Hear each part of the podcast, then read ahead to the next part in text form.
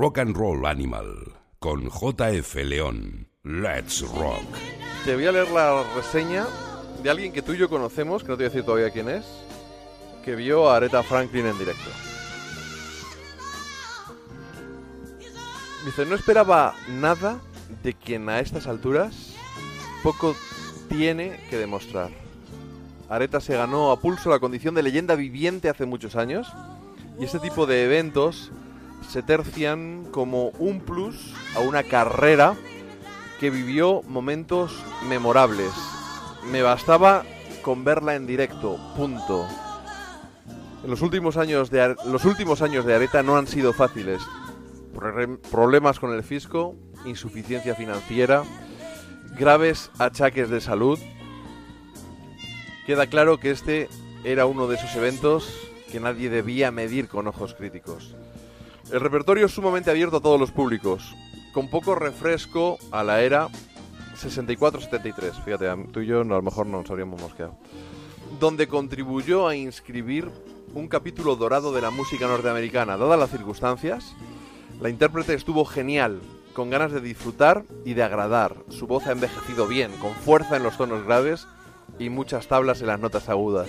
No era la reproducción exacta de un gramófono, pero tampoco se apoyaba en efectos unilaterales. No sé muy bien lo que es esto.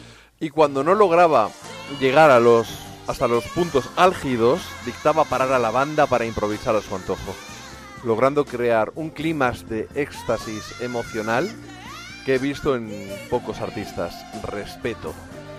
Hacia el final bailó, nos presentó a todos los familiares que disfrutaban desde la grada e invitó a Anita Baker a charlar en los camerinos. Se despidió, pero volvió al escenario para recuperar su bolso, descalza y saludando a quien pululaba a su lado. Natural como ella misma. Esto apareció en el Ruta 66 y es la crónica de un concierto de agosto de 2011. Y su autor nos ha dejado una nota de WhatsApp. Estamos perdiendo demasiados iconos del rock, del blues, del soul. Ah, es lo que nos toca vivir. No quiero imaginarme cómo será de aquí a 10 años. Desolador, ¿eh?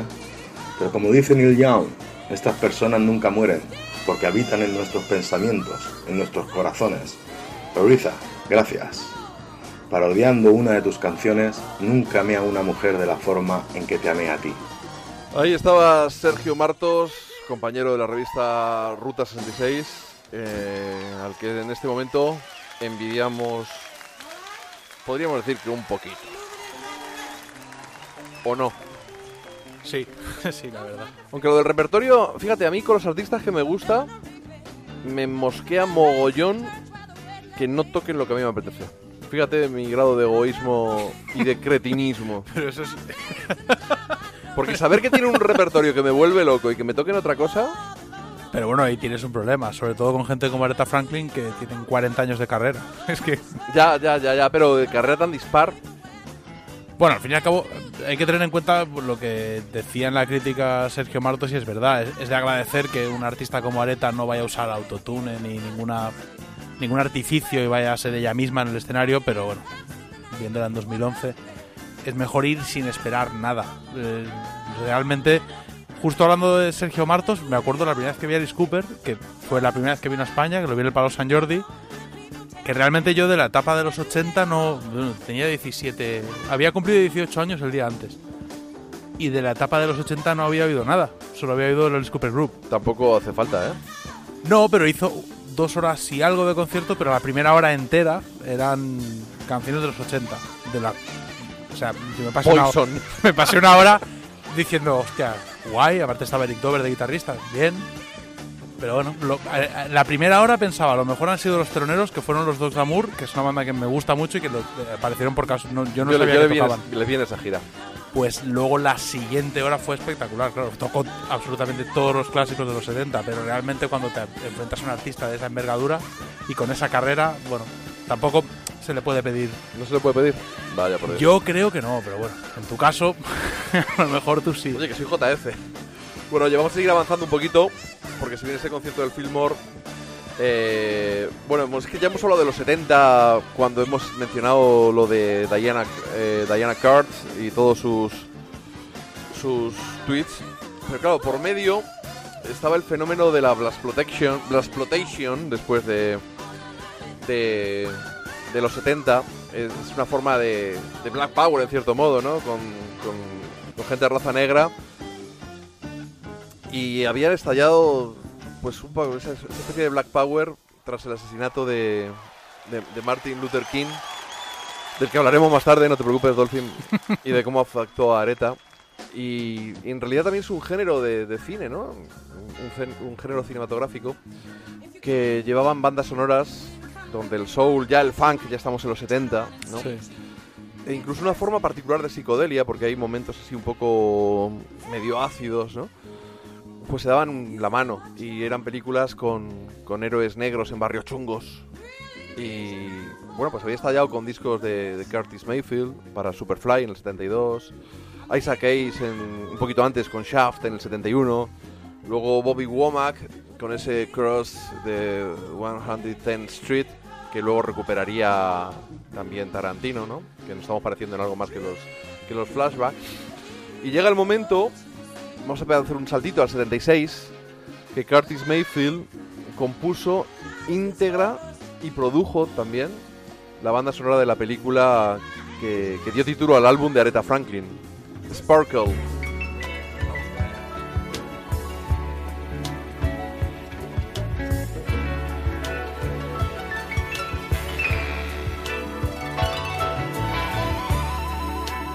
I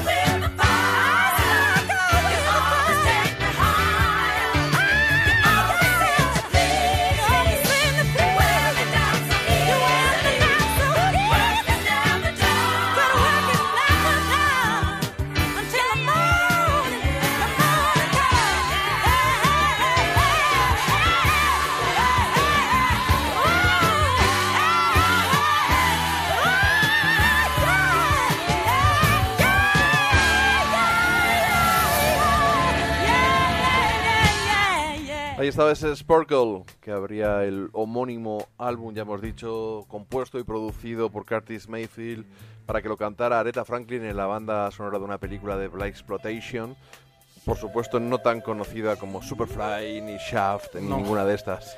No, pero es muy disfrutable. Es una película inspirada en la Supremes y que básicamente aborda el tema de la influencia de Harlem sobre el- la cultura musical en el mundo. La peli es muy disfrutable, tampoco es el padrino. Ah, pero lo has visto. Sí, lo que pasa es que es estas pelis que, vis- que ves en tu etapa de volverte loco con Jackie Brown y ponerte a ver todo el Black Exploitation que encuentras. Eres un puto friki. Y realmente lo mejor para mí de la película es el disco de Aretha Franklin y la colaboración con Curtis Mayfield, que Curtis Mayfield es, vendría a ser lo que consideramos todos un maquinote. O sea, es un auténtico genio y un músico espectacular, productor espectacular, compositor espectacular y colaborando con Aretha Franklin es que no tiene desperdicio. Lo mejor para mí es el disco. Yo reconozco que en esta. En este atracón de areta que me he metido en estos días, discos como este los he escuchado, por supuesto. Pero como volvía siempre a los mismos y como llevaba tanto tiempo sin escucharlos, me están gustando mucho más ahora. Quizá también mi gusto ha evolucionado en los últimos 15 o 20 años. Y, bueno, los, he disfrutado más estos discos de esta etapa de, de la primera mitad de los 70 de lo que los disfruté en su momento. Confieso. Este disco en concreto a mí me encanta, me gusta, eh, me gusta muchísimo.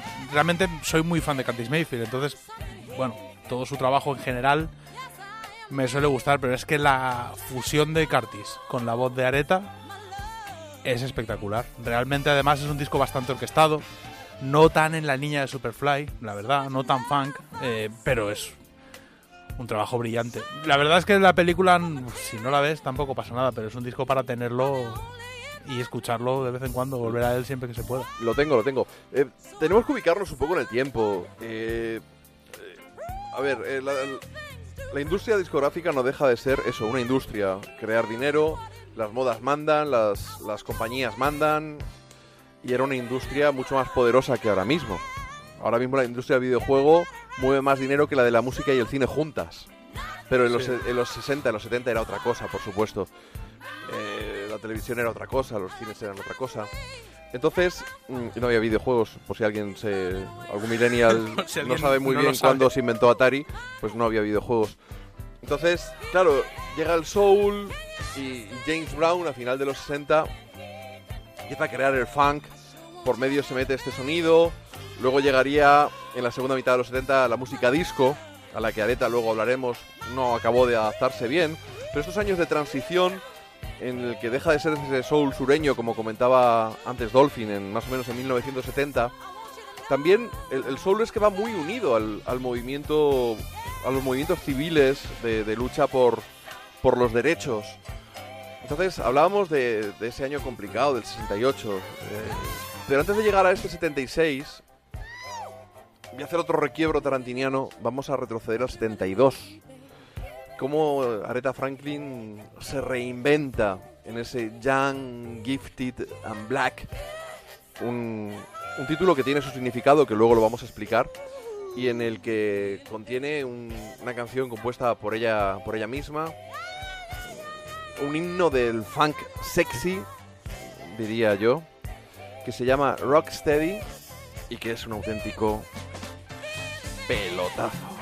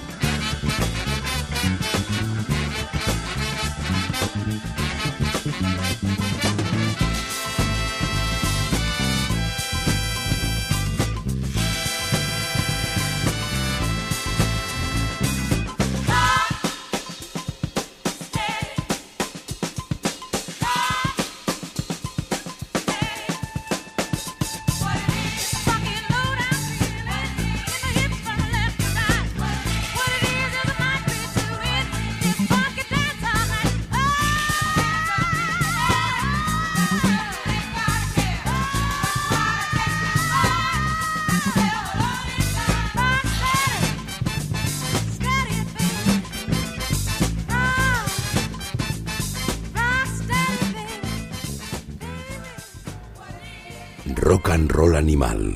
Maravilloso ese Rocksteady. Hemos hablado de este disco Young, Gifted and Black, una canción de Nina Simone. Y Aretha Franklin coge esa canción y la hace a su estilo. Yo También soy muy fan de Nina, ¿eh? Que mis, que mis perros Sí, se llamen sí, Aretha sí. y Nina no, no es casual.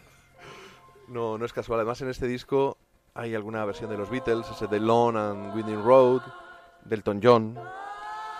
Y, y bueno, pues canciones escritas escritas por ella, por, por Aretha Franklin, ¿no?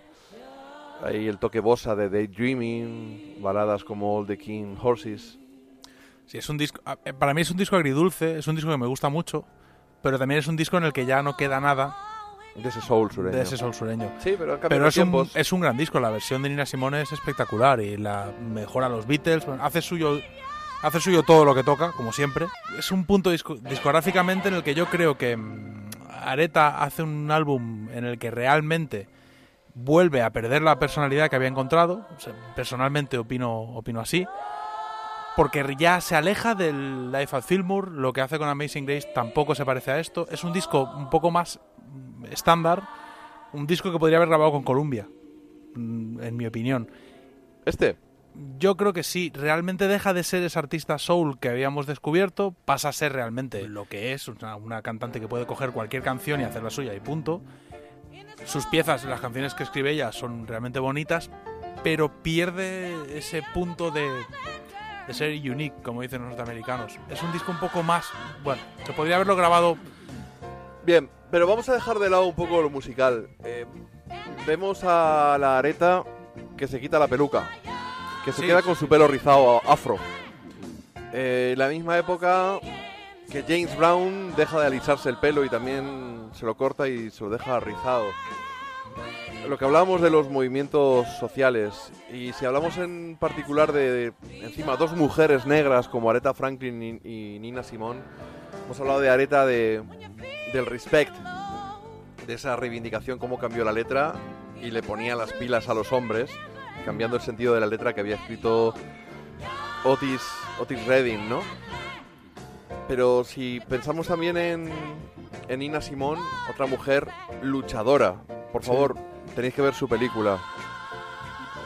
Es, es fantástica, es un Hay una- desgarro, es un Hay una desgarro. biografía muy buena de Nina Simone. Lo que pasa que no, no me acuerdo el nombre, así que no digo nada. Buscadla por Google, porque hay una biografía que cuenta. Vaya vida también. Simone. Sí, la de Nina Simone, la pobre, además perdió la cabeza esa clarísimamente, ¿no? Pero yo qué sé, eh, el 65 asesinaron a Malcolm X.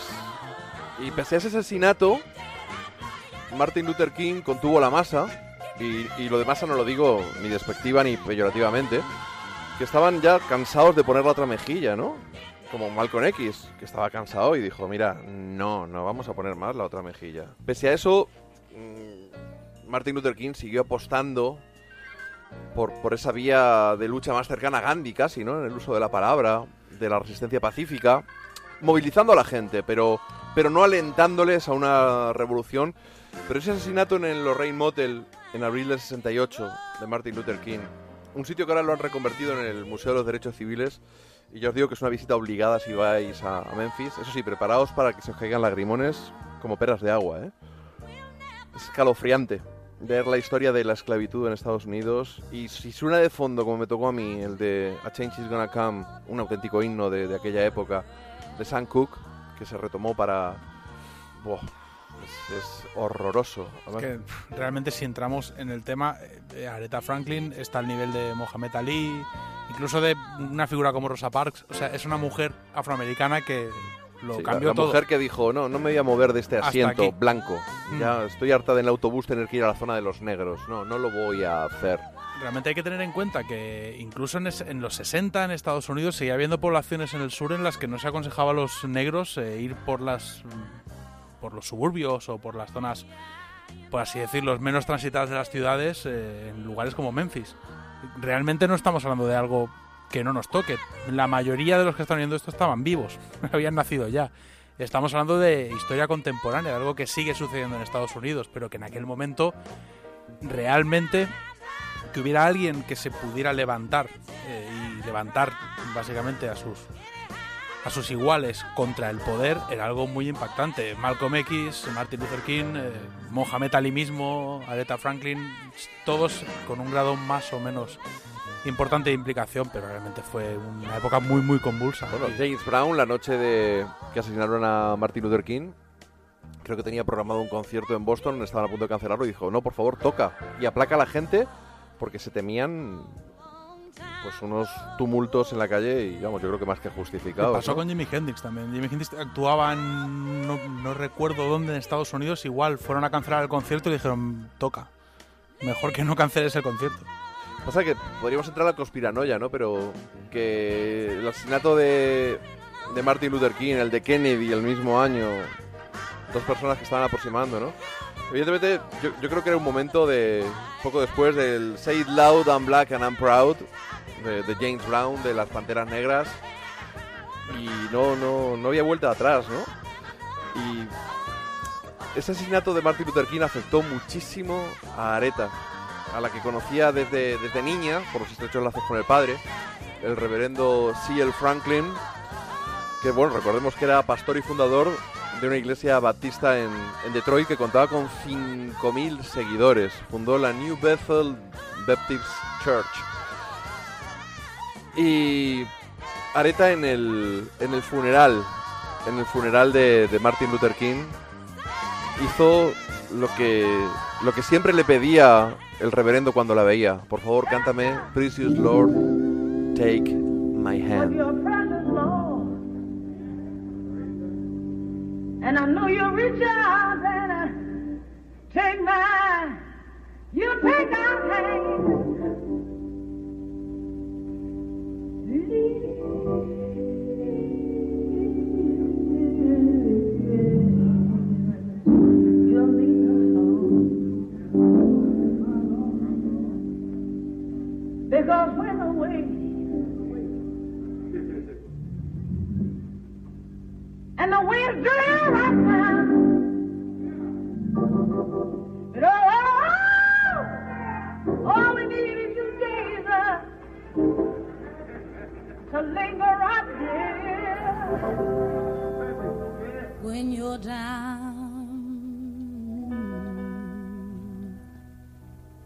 Trouble.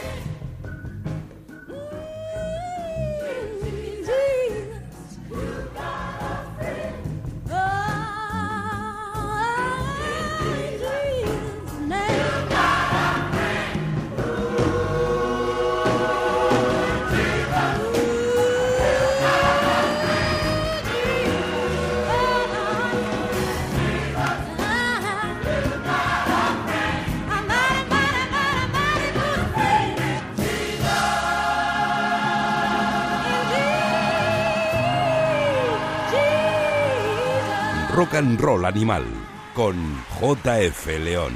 Hemos fundido ese Precious Lord, Take My Hand, que le pedía el reverendo, cantándolo en su, en su funeral, con una areta entre dolorida, rabiosa también, con, con los ojos húmedos. Sí, la verdad es que es un momento de la historia de Estados Unidos muy, muy trágico. También es cierto que es un momento, yo entiendo, cuando te informas, eh, condenado a suceder. O sea, realmente tenía poca pinta de que las cosas fueran a cambiar por esos medios. Y a día de hoy siguen sin haber cambiado, habiendo tenido un presidente negro. Entonces, Bueno, realmente... si han cambiado algo y realmente ese asesinato no fue en vano, sirvió para algo. Lo que pasa es que es una pena que tuviera que ocurrir. El problema es, que pena. los norteamericanos, bueno, en este- cuando te informas realmente y empiezas a investigar y te das cuenta de la forma en que maquillan los Bueno, cambios, sí, sí. Llega un punto en que dices, no sé en qué medida esta gente ha cambiado algo o realmente no ha cambiado nada. O si ves el document- documental 13th, que es Ese documental es impactante. Desgarrador, Por- porque por mucho, que haya- desgarrador. por mucho que hayas leído al respecto, nunca te lo han enseñado así. No, o sea, no, no. Es, es tan didáctico y lo ves tan claro todo, paso por paso, que dices, Bueno, vamos a intentar no encabronarnos. Y hemos, estamos escuchando ahora un álbum en directo, Amazing Grace, el álbum de gospel más vendido de la historia. Dos millones de copias. Eso es una auténtica barbaridad. Probablemente el disco más vendido de Areta en toda su vida. Eh, hemos, lo hemos mezclado con el Precious Lord My Hand, que es un medley en realidad con el You Got the Friend de, de Carol King de nuevo. No me quiero imaginar a Carol King sobreexcitándose si hubiera estado en el público en ese momento. Y es un, es un disco que, en directo que para ti también es otro de tus favoritos, para mí Aretha es, Franklin. es otro testimonio de, de una diva en, en su máximo esplendor.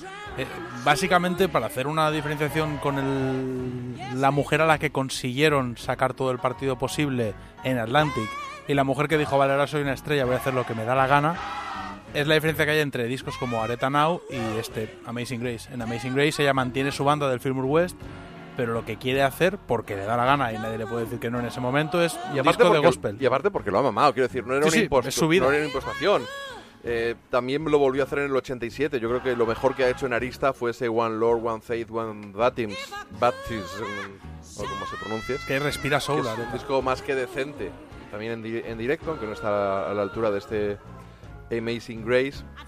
Aquí Bien. man- mantiene la banda, aunque más contenida, pero mantiene ese punto, ese punto de agresividad que no ha llegado a- que no había llegado a perder y bueno, vuelve a la iglesia en la que se había crecido y hacer lo que ella mejor sabe hacer de la forma que mejor lo sabe hacer. En el disco de los 80, sin querer compararlos a nivel de calidad, por Dios, estaba también el reverendo Jesse Jackson, que ya hablábamos de él, eh, que debería haber sido el primer presidente negro de Estados Unidos. Y había muchas canciones de Clara Ward, que era una de las grandes artistas junto a Mahalia Jackson de, de gospel. Eh, Aretha in- cantó en el funeral de Mahalia, Mahalia cantó con Aretha en el funeral de, de Martin Luther King. Y eran dos habituales en la, en la casa de, de Aretha Franklin. El hermano Cecil con- cuenta en uno de los documentales que he visto, dice que era raro no ver a alguien con un bajo, con tocando el piano en casa. Claro, por ahí se dejaban caer todos. Jackie Wilson, eh, Smokey Robinson, que era amigo, solo es un par de años mayores, Smokey Robinson que, que Sí, sí, Aretha crecieron, crecieron juntos. en el mismo barrio de, de Detroit. Y él en una entrevista decía que la había escuchado cantar y tocar el piano pues cuando ella tenía cuatro años y él tendría seis. Dice, ya lo hacía igual de bien que ahora, ¿no? igual de bien, igual de bien que ahora. Es- claro, es que, vamos a ver, eh, algo que Areta no reconoce es que eran unos privilegiados. Porque de hecho en una, Hombre, sí. en- una entrevista decía, no, no, en mi familia también utilizábamos food coupons.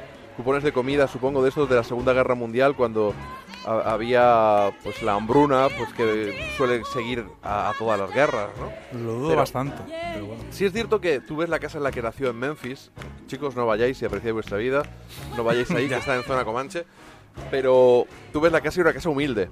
Eh, la, la madre de Areta, que era cantante de gospel, abandonó a, a la familia cuando tenía cuatro o cinco años Areta y luego se mantuvo, aunque la visitaba y todo esto, a ella y a los hermanos. Eh, luego creo que murió cuando Areta tenía 10 y, Sí. y, y le marcó. Pero el padre prosperó mucho. El padre, el padre era el, el hombre, el predicador de la voz del millón de dólares. Grabó más de 100 discos en esos 40 años de carrera con sermones, hacía giras por todo el país. Ya no solo su congregación de 5.000 personas, su iglesia en Detroit, es que 7 millones de personas había de esa misma iglesia a lo largo de Estados Unidos y Areta le acompañaba, le acompañaba a esos, esos shows. Cuenta Areta, muy graciosa ella, en, en una entrevista que ella solía abrir los, los sermones del padre cuando ya cumplió 12, 13 años, ¿no?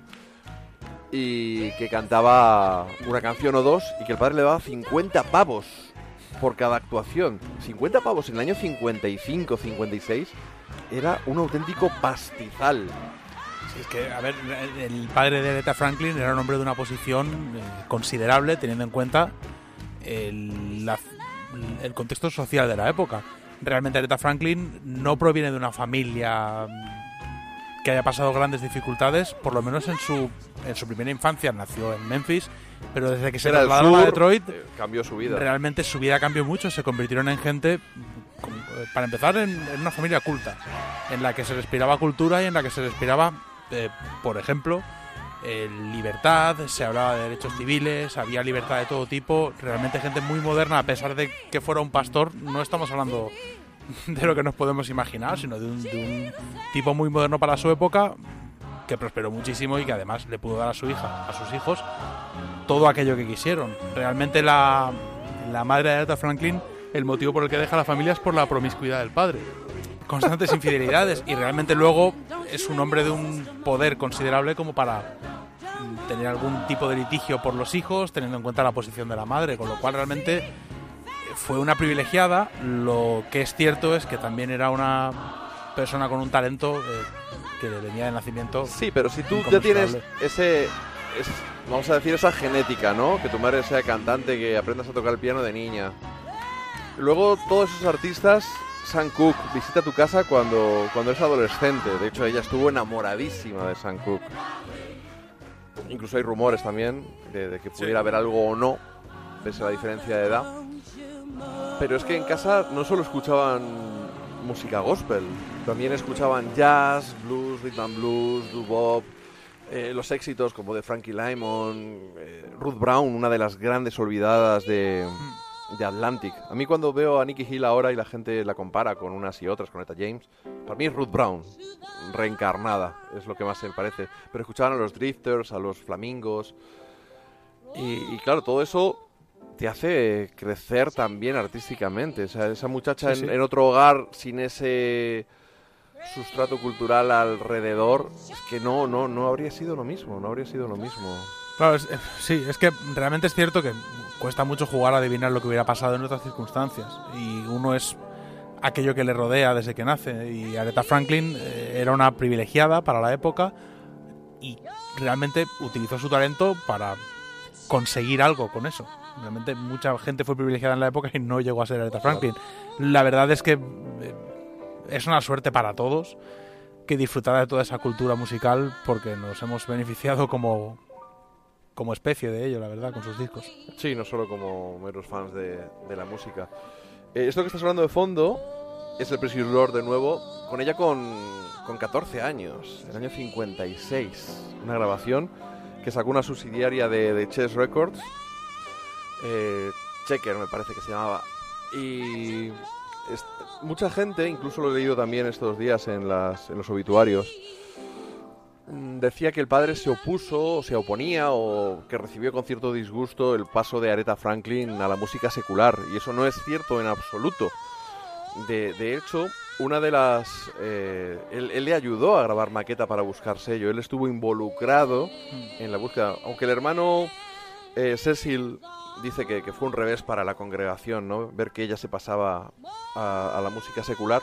Era un paso que había dado unos años antes, no demasiado antes, eh, Sam Cooke, uno de los padres de- del soul, que intentó llevarse a ella al sello RCA.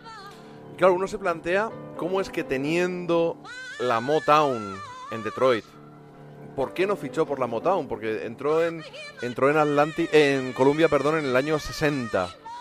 Claro, eh, hay teorías al respecto, hay de, te encuentras de todo tipo de teorías. He, he buceado incluso en, en foros de la música soul de Detroit. Sí, he leído de todo y no sé qué es la verdad. Bueno, eh, Aretha Franklin dice que el padre la llevó. De hecho, vinieron los de los de la Motown, Berry Gordy Jr. y, y su socio, fueron a casa a, una- a hacer una audición. Querían, le ofrecieron fichar también a Erma. Yo creo que se querían llevar a la joya de la corona, pero a la vez a Erma.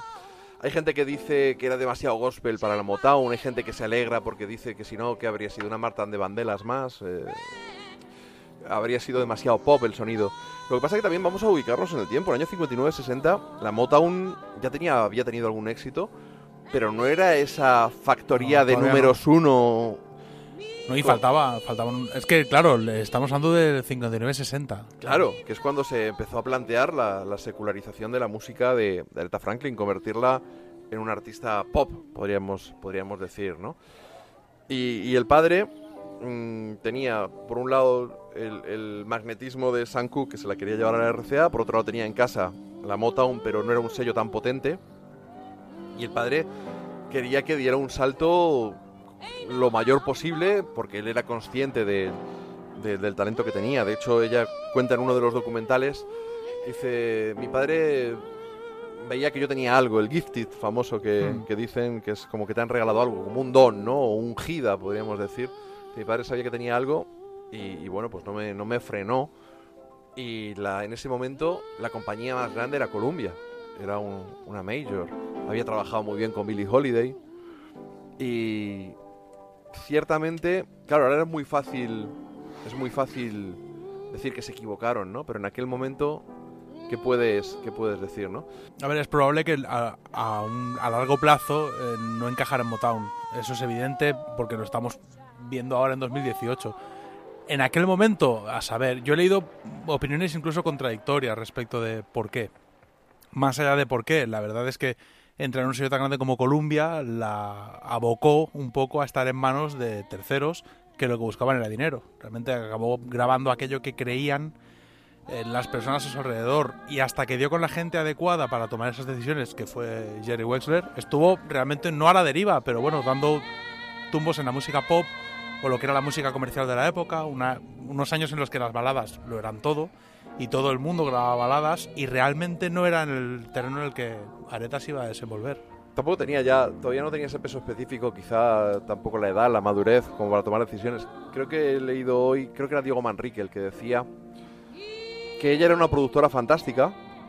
Pasa que Jerry Wexler, por un lado, no quería reconocerle el crédito de que ella se podía producir a sí misma, es decir, Claro, darle ya. forma a las canciones. Y había mucho dinero Por ahí. un lado, para que no se le subiera y por otro lado, por cobrar él los royalties Claro. de productor, que si no habrían ido, ido a ellas, ¿no? Pero fíjate, escuchando los discos de, de, de Columbia, que yo creo que vamos a, vamos a poner ya una de las canciones del primer disco con el Ray Bryan combo, ese Today I Sing the Blues. Es que tampoco fueron capaces de convertirla en una diva del jazz. Y eso que con la voz de meso soprano que tenía, con ese talento, con su forma de tocar la guitarra, una niña mona. Eh, no, no pudieron. Luego las canciones que eran más pop tampoco fueron las más adecuadas. El repertorio de- del rollo Timpanali, que era eh, las editoriales, ¿no? Que creaban repertorio en aquella época para cantantes. Todavía no habían llegado los Beatles, todavía no había llegado Dylan, la gente que ejecutaba sus canciones. Y la gente vivía del repertorio que les creaban unos compositores profesionales eh, que daban lo mismo canciones para Frank Sinatra que para un musical de Broadway. Bueno, pues esas canciones que hacían para ellas tampoco eran más adecuadas, eh, ni siquiera los estándares que le dieron, que ya habían triunfado con otras cantantes, que le dieron a ella, tampoco les dejaron que ella desarrollara su estilo como, Claro. como haría luego. No le, no, incluso la, la- la tímida incursión esta en el soul que te comentaba yo que tuvieron, que probablemente fue cuando la nombraron reina del soul, tampoco le permitieron sacar esa garra que tenía dentro. Es que ese es- claro, es que es a lo que vamos. Si realmente tú coges a un artista como Aretha Franklin y la dejas fluir controlando aquello que hace, como pasó en Atlantic, es decir, le, le das un escenario que has diseñado tú en el que crees que va a funcionar y la dejas ser libre dentro de ese lugar controlado, es cuando vas a conseguir algo, muy probablemente. Si aplicas a alguien tan genuino y tan especial un patrón que no tiene nada que ver con ella, hubiera pasado lo mismo con Otis Redding en Colombia. Tú coges a Otis Redding en Colombia y nunca hubiera llegado a ser Sam Cooke. Realmente funcionó en otro contexto, en otro lugar. Y pasa lo mismo con Aretha.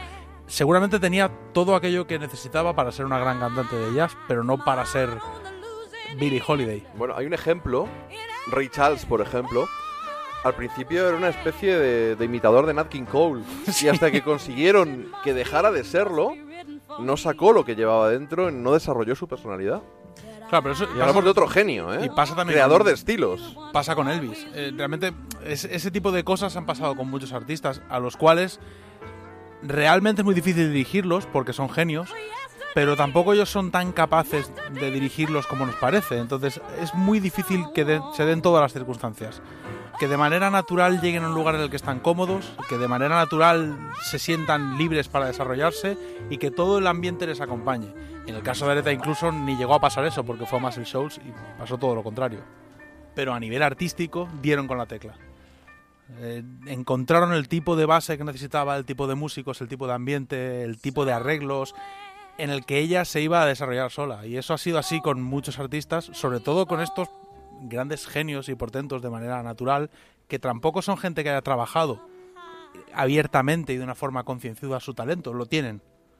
Entonces es bastante más complicado que en el caso, por ejemplo, de Bob Dylan, que es un tipo que para poder funcionar ha tenido que trabajar muy mucho lo que hace, porque no es un gran cantante, no tiene una voz eh, prodigiosa de nacimiento. Todas esas limitaciones con las que ha luchado Bob Dylan le han convertido en el artista que es, pero Aretha Franklin o en el caso de Ray Charles tres cuartos de lo mismo o Elvis Presley son así desde que ellos mismos recuerdan. Entonces es bastante complicado dar con la tecla y además supongo que debe ser muy difícil encontrar a alguien así cómodo en un ambiente. Pero tú fíjate esta- este, este clasicazo, ¿no? El Somewhere Over the Rainbow. that you dare to dream. They really do come true. Someday I wish upon a star. Es que la voz que tiene ya es tremenda. Quiero decir, eh, si Billie Holiday, Sarah Vaughan, eh, Ella Fitzgerald pudieron hacer el American Songbook con canciones de Cole Porter, de, de los eh, de los hermanos eh, Gershwin, de, de cualquiera de ellos, Aretha también lo podría haber hecho. Lo que pasa que quizá la estaban forzando a hacer algo que ella no quería o... Seguro. Vamos, se- completamente. se- eh, Pero es que Hombre, diciéndolo ahora, la verdad es que es... es- ahora tenemos la perspectiva del tiempo. Pero en aquel momento es coger a alguien que no. Básicamente alguien adelantado a su tiempo, alguien cuyo talento no sabes canalizar, no sabes qué hacer con ella, intentar aplicarle el estándar que funciona en la época. Eso con Elvis funcionó. A Elvis lo sacaron de donde estaba, lo pusieron a hacer baladas y a convertirse en un cantante melódico y funcionó. Se convirtió en una ultra superestrella. Pero Aretha Franklin no. Y si hubiera, pasado lo mismo con Ray Charles o hubiera pasado lo mismo con Tina Turner. Son gente a la que tenías que dejar que estallara. Lo que pasa es que, claro, estamos hablando de los años 60. Era difícil de prever lo que iba a pasar en el 68, aunque solo pasaran 8 años. Mira, este Rockabye Your Baby with a Dixie Melody es lo más parecido a un éxito que tuvo Aretha Franklin. rockabye. Your baby with a Dixie melody. When you croon, croon a tune from the heart of Dixie. Fue un éxito menor. Fue un éxito menor. Fíjate, antes hemos pinchado de fondo el Try a Little Tenderness cuando hablábamos del respect, de la gestación. Compara respect de Areta, falto de garra, pero ta- también es injusto, ¿no? Porque son dos estilos musicales distintos. Con un background distinto llegaba Areta que, que llegaba Otis Redding y también con una madurez distinta. También son formas de trabajar muy distintas. Tú ten en cuenta que cuando Areta llega más en shows, tiene a su disposición un estudio para que se amolde a lo que ella quiere. Y cuando está en Colombia es todo lo contrario. Es todo un sello imperial intentando que Amolda se amolde Areta a lo que quieren ellos. Eh, yo creo que estamos siendo un poco ventajistas porque No, sí, lo claro. de Marcel Scholes ya sabemos lo que pasó. Pero ¿y Fue- si hubiera salido mal? ¿Y si hubiera salido mal? Si no hubiera Claro. habido química, si no hubieran encontrado ese día. Si es que química no hubo. es que Bueno, lo- eso es lo mejor de más el show. Química hubo a nivel artístico Bueno. y de hecho luego siguieron contando con, Sí, claro. con porque, ellos, bueno, con la- esos músicos, ¿no? La, la fórmula funcionó, pero es realmente ese es el tema. Tú coges a alguien a quien deberías dejar expresarse e intentas que haga lo que tú has decidido y tú lo has decidido en base a los estándares de la época, en base a un canon de belleza y de estética auditiva que es lo que tú crees que tiene que funcionar. Lo puedes aplicar a grandes cantantes, sobre todo cantantes correctos, pero a genios, a gente realmente que está por encima de por encima de la media, adelantada a su tiempo, es difícil que funcione, es difícil que Aretha se sienta cómoda. Cuando llegas a Muscle Shoals, incluso aunque acabe todo Dios a hostias, realmente has conseguido que haya un grupo de músicos pendientes de qué quiere Areta, cómo lo quiere, por qué lo quiere y hacer que funcione.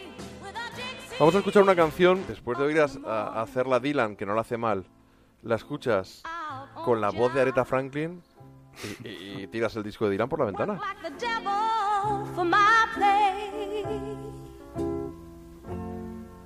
While that lucky old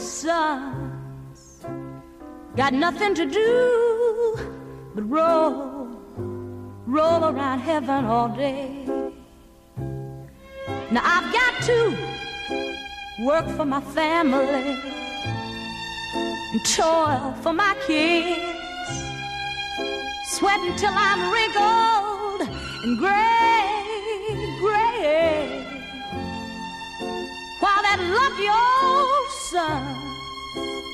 got nothing to do.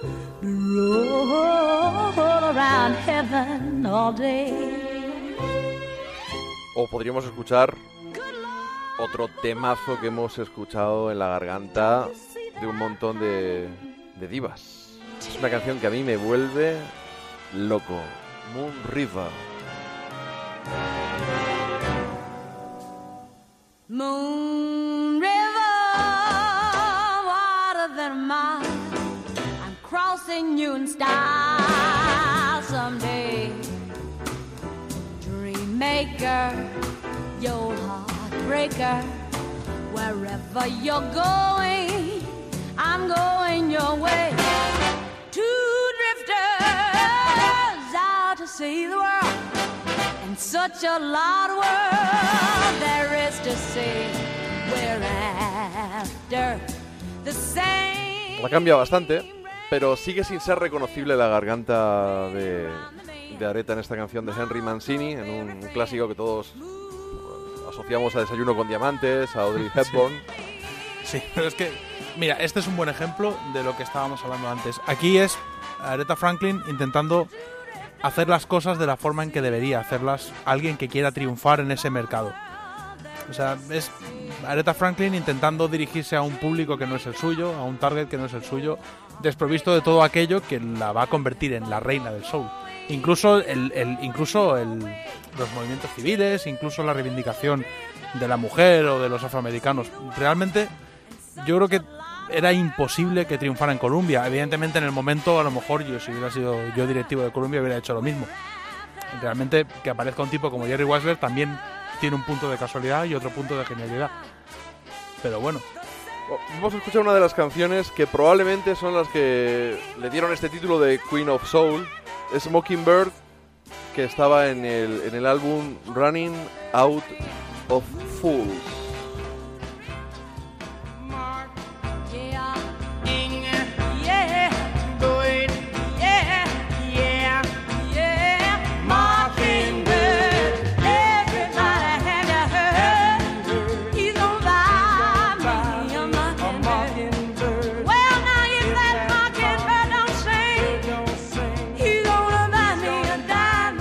Ya no hay tanta orquesta, es otro tipo de arreglos. Se acerca quizá un poquito. si le pones el muro de sonido detrás, a lo mejor podría sonar a Phil Spector.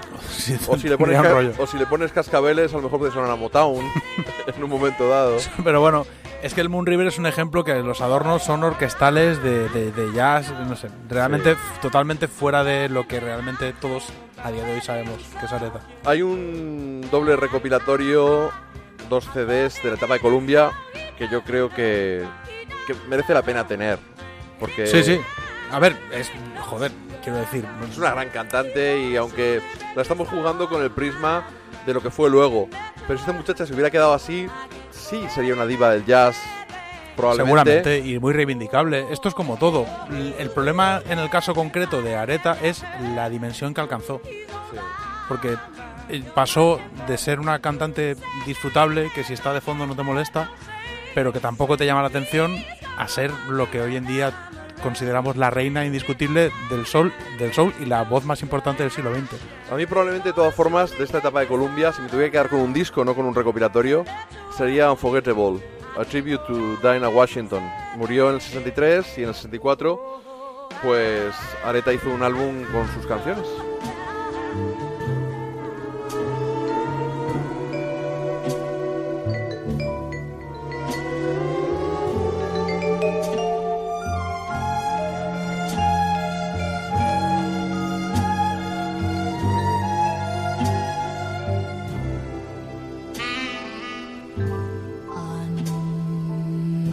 Unforgettable.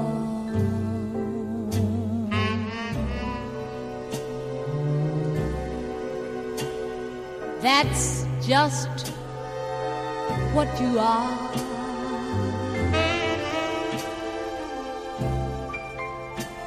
You're unforgettable.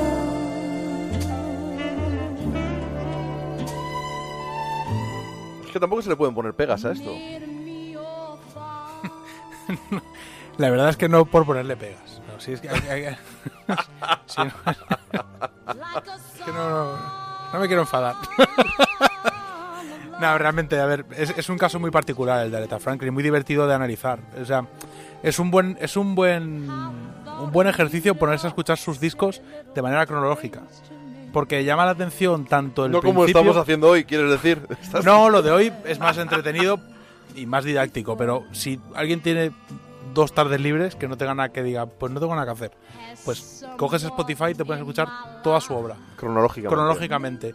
Y realmente alucinas los cambios que Areta pega de, de una etapa a la otra, pero también después del soul, cómo llega a ese punto en el que mezcla el gospel con una base medio soul, medio funk, luego llega a los 80 en los que directamente... No te adelantes, por favor. Claro, Es- pero es que estás, sin eh, adelantarme a nada- Dolphin, llevas todo el programa Adelantándome. dina- dinamitando mi guion. O sea, horas, horas de trabajo. Casi de 40 o cariño. 50. De cariño. Eh, estás dinamitando mi autoridad como director del programa. No, hombre, eso jamás.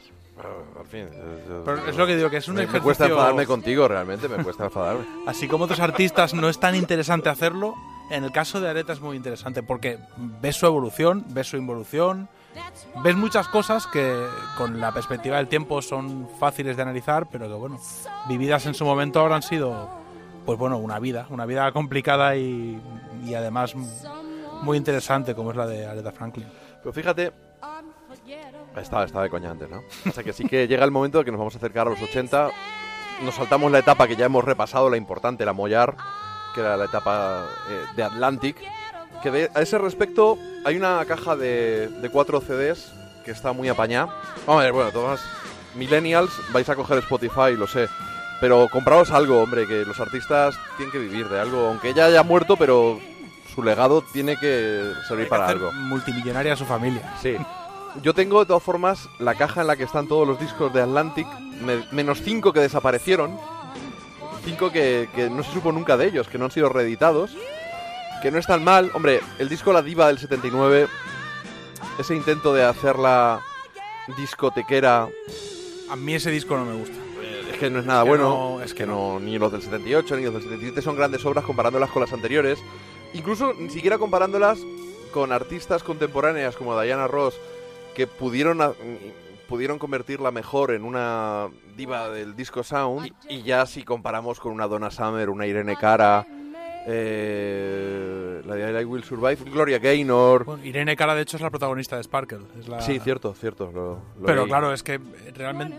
Antes lo hablábamos. Yo creo que hay una diferencia muy grande entre la- las- los grandes de la música que venían de los 50, los 60, los 70 y se encontraron con el disco y la gente que realmente fue prácticamente nativa de esos sonidos que empezaban en los 70 y fueron evolucionando.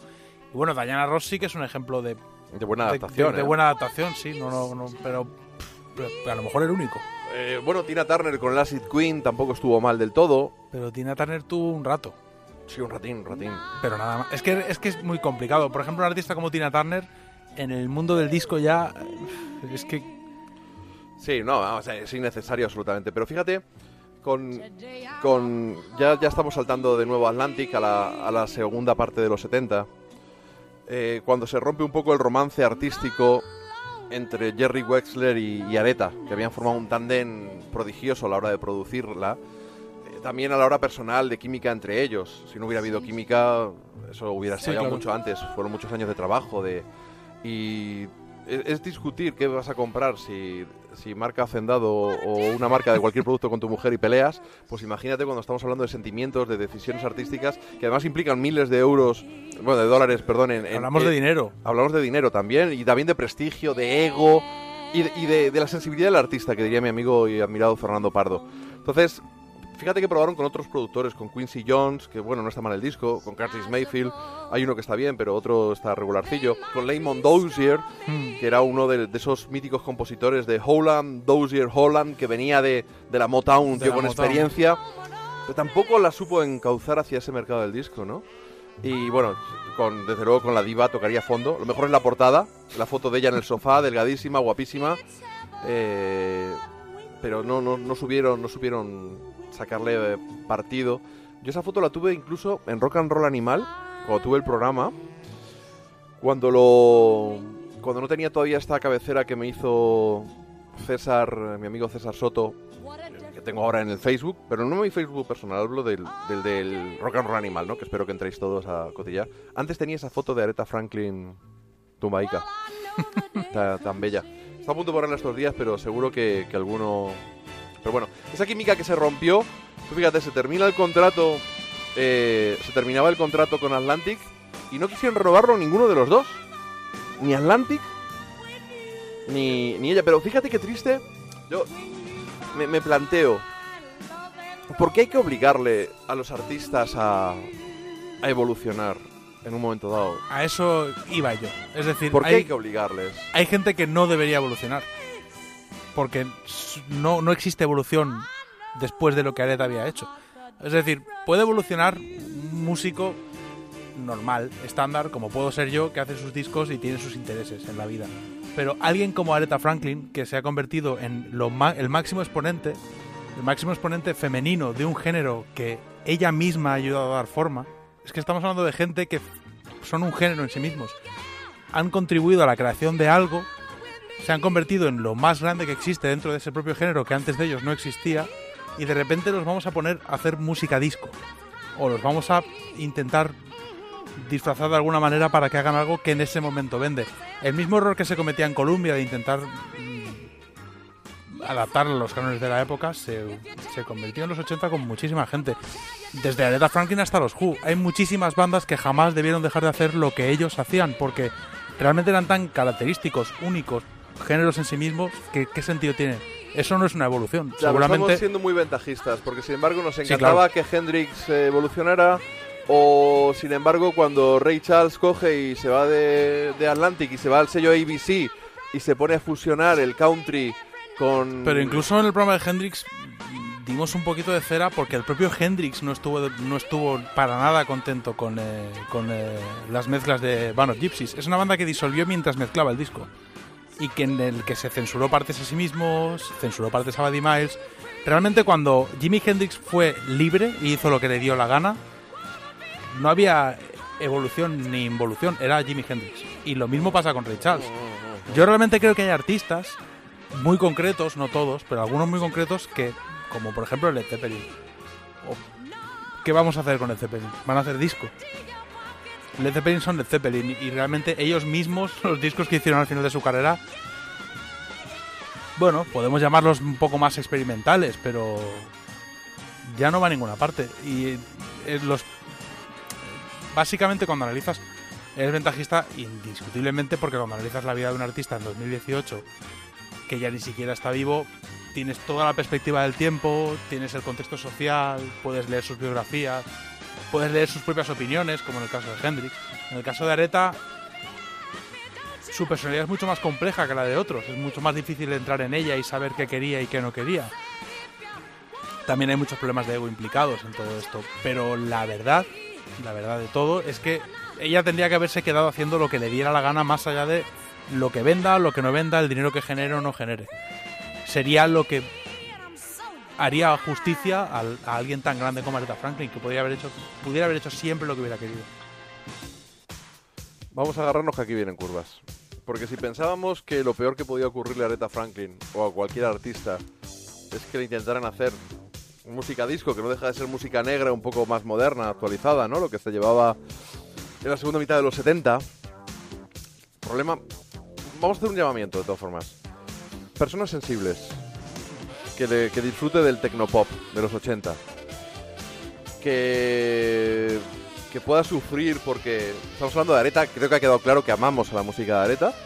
Pero tampoco te- te- tenemos por qué alabar todo lo que ha hecho Areta. Entonces, si no queréis, apartados del programa en este momento, es un podcast, lo paráis y ya está, y, y disfrutáis.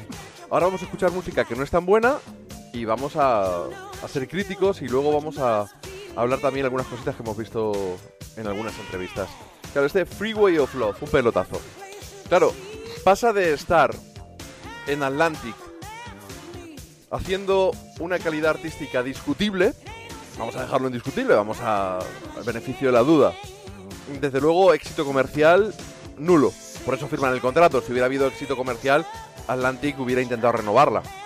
Y se pasa a Arista hacer algo artísticamente deleznable, pero que empezó a vender mucho de nuevo y se hizo famosa. Yo, como era heavy en esta época, no recuerdo estas cosas. No, no las recuerdo, ¿no?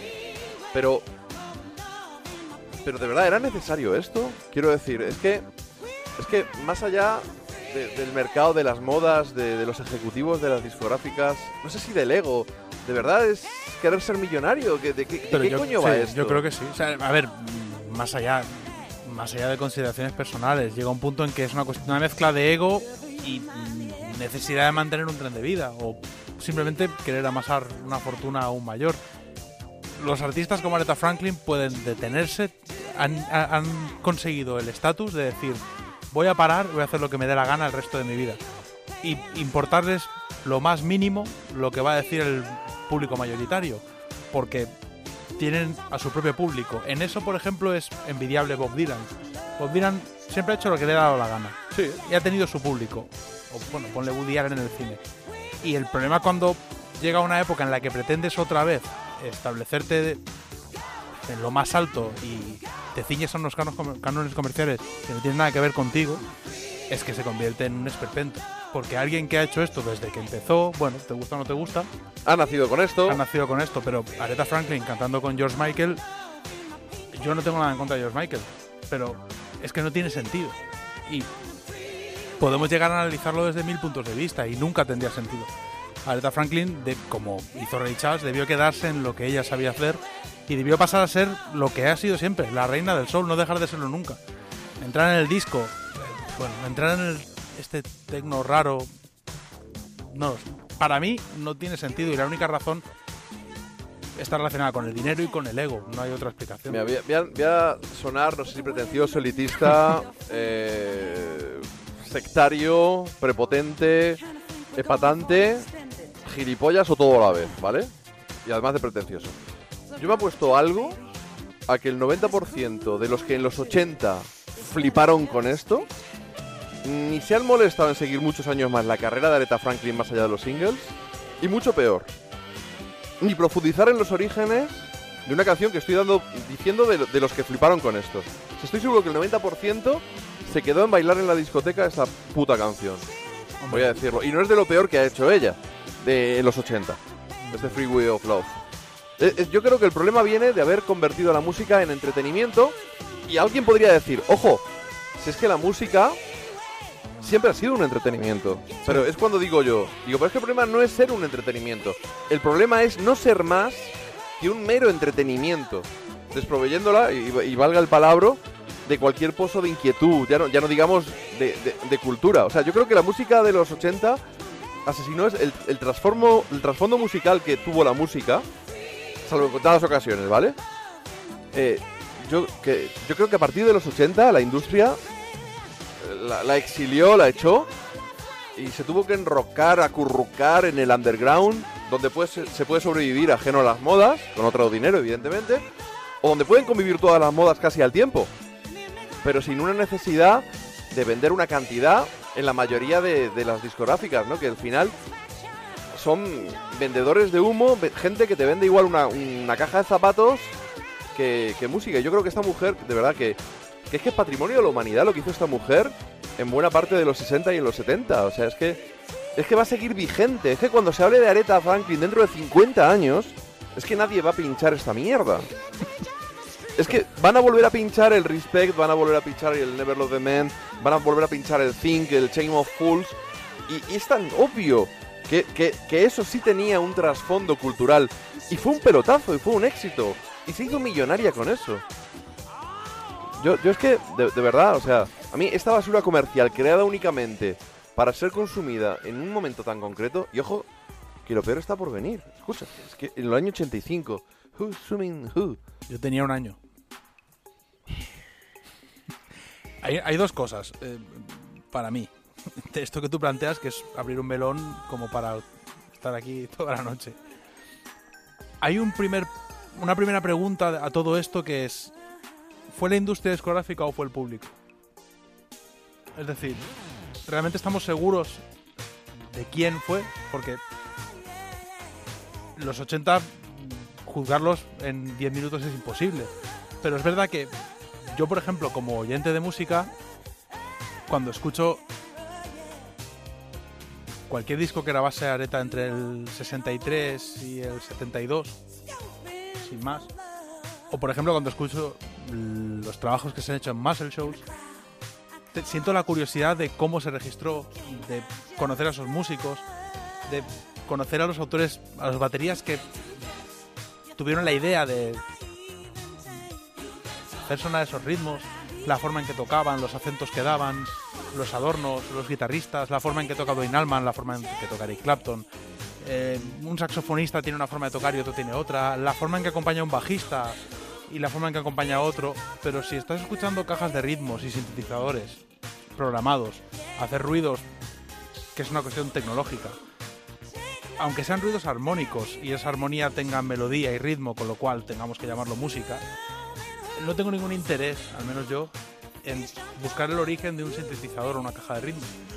Eso, bueno, puede tener cierta gracia, pero hasta un niño de 8 años podría jugar con ello y hacer una canción en su casa. No, ahí yo discrepo contigo. Y, Bueno. Y hay incluso DJs que puedo Bueno, llegar a aceptar Stevie que Wonder, Stevie Wonder, por ejemplo, usó los sintetiza- sintetizadores de forma en que me gustaría tener uno en casa para utilizarlo, pero este tipo de música, ¿qué preguntas despierta en tu cerebro? Ninguna. A nivel artístico, ninguna. A nivel creativo, ninguna. Es puro entretenimiento sin más para que nadie piense. En contraste con el- la música que se hizo en los años 60. También se hizo música, por así decirlo, comercial por puro entretenimiento en los años 60. Pero menos porcentaje. No, pero es que es como, es como la publicidad que se hacía en la radio en los años 20. Tú escuchas los anuncios de radio de los años 20 y hay una orquesta en directo haciendo un anuncio. O sea, orquestar un anuncio en directo y cada vez que suene ese anuncio que haya esa orquesta interpretándolo, eso es un tipo de publicidad que me interesa, pero un anuncio de Dixon en el que sale una señora lavando pantalones no me despierta ningún interés. Yo no quiero saber qué hay detrás. Digamos que de alguna manera en el siglo XX hemos pasado de ser capaces de crear aquello que solo con verlo te despierta un millón de preguntas que quieres responder, empezando por la publicidad y acabando por Aretha Franklin. De alguna manera hemos destruido todo. Entre 1980 y el fin del siglo lo hemos destruido todo. O sea, la creatividad ha pasado a ser tecnología. Se te está olvidando el presente con Maluma y con el Buf, ya, ni, despacito. y- ya ni cuento. ya con Bueno, eso ni cuento. Es que va- va- vamos a escuchar.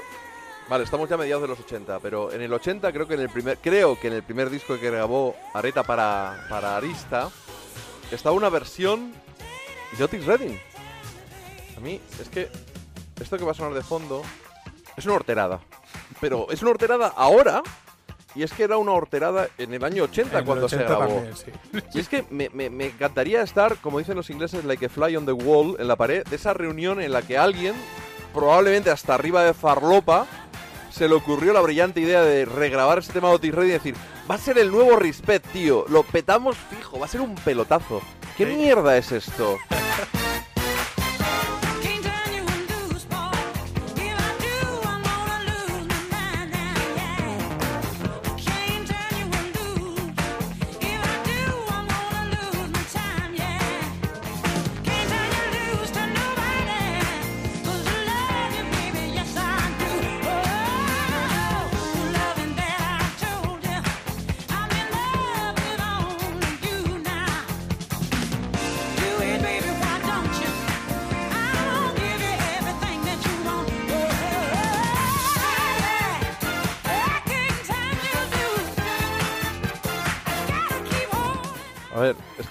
no, no, no sé, a lo mejor se nos está yendo la pinza y no hemos tomado ninguna droga, lo aseguro. No, pero Yo solo he tomado mi mezcla de té verde, rojo, con menta y con limón. que es antioxidante. El- es que el mejor ejemplo que se me ocurre para explicar lo que, que es difícil de transmitir es el tema de la publicidad. Es decir, es un campo en el que, en, el que se- en algunos ámbitos ha evolucionado mucho, se ha evolucionado mucho, pero lo que sí que ha cambiado es el índice de preguntas que se hace a alguien espectador de, de un producto concreto. En la música ha pasado de una forma alarmante. A ver, ¿a alguien le importa qué hay detrás de una canción de Maluma? Absolutamente a nadie, ni siquiera a Maluma. Es que da igual. Hemos convertido la música en imagen y prácticamente en color. No de la forma que lo hizo Jimi Hendrix, lo hemos convertido de la forma más. O más, más fútil. Es que es imposible. Es decir, no hay forma de, de prostituir más algo, un arte, que lo que se ha hecho en algunos campos de la música, pero no, no, no por ser elitista, sino porque realmente no creo que haya nadie sobre la faz de la Tierra que escuche esto, tenga cierto criterio y le preocupe lo más mínimo lo que hay detrás si no es para reírse. Porque la reunión en la que se tomó la decisión de hacer esta canción es para descojonarse seguro, como tantas otras reuniones que podemos imaginar a lo largo de la historia del siglo XX. Pero ya no ese es solo el problema, sino que realmente esta música cuajó, se convirtió en la música que vendía, con lo cual todo el dinero fue acabando en este tipo de productos y es cierto que artistas, lamentablemente, como Aretha Franklin, tuvieron que elegir estar ¿Tú- tú vigentes. ¿Estás escuchando esto de fondo? Sí, sí, sí, es que parece Georgie Dan, pero bueno, es Aretha Franklin versionando a Otis Redding. Sí, Cal- como hizo en Respect. Calcula del respect a esto. Bien, pero vamos al presente. Sea, en el presente tenemos la suerte, también es ventajista, pero es un- una realidad. Hemos visto cómo se han resucitado carreras. Eh, Neil Young, por ejemplo, fue un pequeño traspiés con el trance en los 80, un disco, pero enseguida, ya- pero grabó y en los 80 también discos de rockabilly y grabó barbaridades como el Reggae Glory a final de los 80. Sí, aparte Neil Young sí que es uno de los que ha hecho más o menos lo que le ha dado la gana siempre. eh, Bob Dylan. Pero bueno, Johnny Cash, que bueno, nunca ha patinado tanto, ¿vale? Pero en los 80 tiene algún disquillo así tela, ¿no? Pobrecito, pero no esto. Y- e incluso la producción de los Highwaymen, con Chris Christopherson, con Willie Nelson, con Waylon Jennings, pues la producción era bastante, bastante vomitiva. Pero, pero le rescataron. Le rescataron. Entonces, pues, sin embargo, nos encontramos con que Aretha Franklin, después de haber visto ese rescate, incluso de Neil Diamond, de Tom Jones, Sí, es verdad, es verdad. Graba esto en, en- en 2014, creo que fue. Es la, el Aretha Franklin sings the Great Diva Classics. ¿Diva Classics esto? Ya, es que ese Y, disco... y bueno, y esa no es la peor canción. Pero está Taylor Swift. Pero ¿de quién fue la idea? De algún hijo puta. Porque eso realmente es coger canciones que ya son populares hoy en día y que las grabe Aretha Franklin, pero ¿para qué? Porque Aretha Franklin ya es la reina del soul. Es que si lo hubiera convertido en soul, Eso es otra peli. Si hubiera hecho un disco de soul tradicional con este tipo de canciones, bueno, mm, es pues que, habría ejemplo- tenido cierta gracia. coño, eh, Johnny Cash coge una canción de Soundgarden y la hace suya. Y la hace suya. Sí, es que Coge hecho, una canción de U2 y la hace suya. pero Johnny Cash con Rick Rubin eh, trabajó Claro, es que para mí, para mí bien. es. Para, para mí es. Si hubiera existido. O sea, a- a- por, por, por qué no? Yo qué sé, evolucionar o morir? ¿Es, es necesario? Yo creo que no es necesario, aunque el mercado mande, pero. Pero yo es que esto no lo digo ahora, lo dije hace años, ¿eh? Si a Areta la hubiera rescatado un Rick Rubin, como hizo, pues eso, con Johnny Cash o con Neil Diamond, o un Buddy Miller, y hacerle grabar un disco en- al estilo de Nashville, o un T-Bone Burnett, aunque T-Bone Burnett a todos les hace sonar igual. Coges a Greg Allman, coges a, Sí, a pero bueno, cualquiera y le firmó bien. Burnett. eh. Sí. O Ethan Jones, que es el que ha hecho los tres últimos discos de Tom Jones. O debería haberla producido Jack White, hubiera sido interesante. O Jack White, lo que hizo con Wanda, con Wanda Jackson, por sí. ejemplo, o con Loretta Lynn. Porque con Loretta Lynn y con Wanda Jackson, los, los dos son buenos ejemplos de cómo hacer un disco que merezca la pena ser escuchado de una de un artista mm, pues bueno muy fuera de onda, por así decirlo. Yo de verdad es que creo que para rescatar justo esa frase que acabas de decir, un artista muy fuera de onda, tú, tú coges, eh, creo que la única forma de recuperar el pulso y, y la ilusión artística es hacer eso, coger a alguien distinto que te traiga, que te... Vale, Areta no es una mujer fácil. Y no, seguro. no, no lo es, obviamente.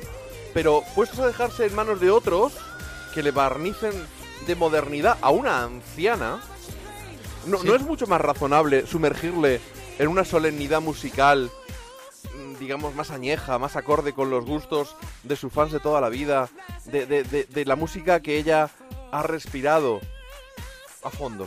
Pregunto. Es que si lo piensas así, eh, realmente Aretha Franklin no tenía nada que demostrar desde el 69. Esta- Y estamos hablando de un disco de 2014. Claro, pero es que fíjate, va- vamos, vamos a hablar de retos. Año 98, Grammys. Ella se llevó alguno, tal y cual. Y dicen, cuenta la leyenda, que un par de horas antes de la gala tenía que cantar eh, Pavarotti. Y le duele la garganta. Iba a cantar con una orquesta detrás. Nessun Dorma. Pues llega ella y hace esto.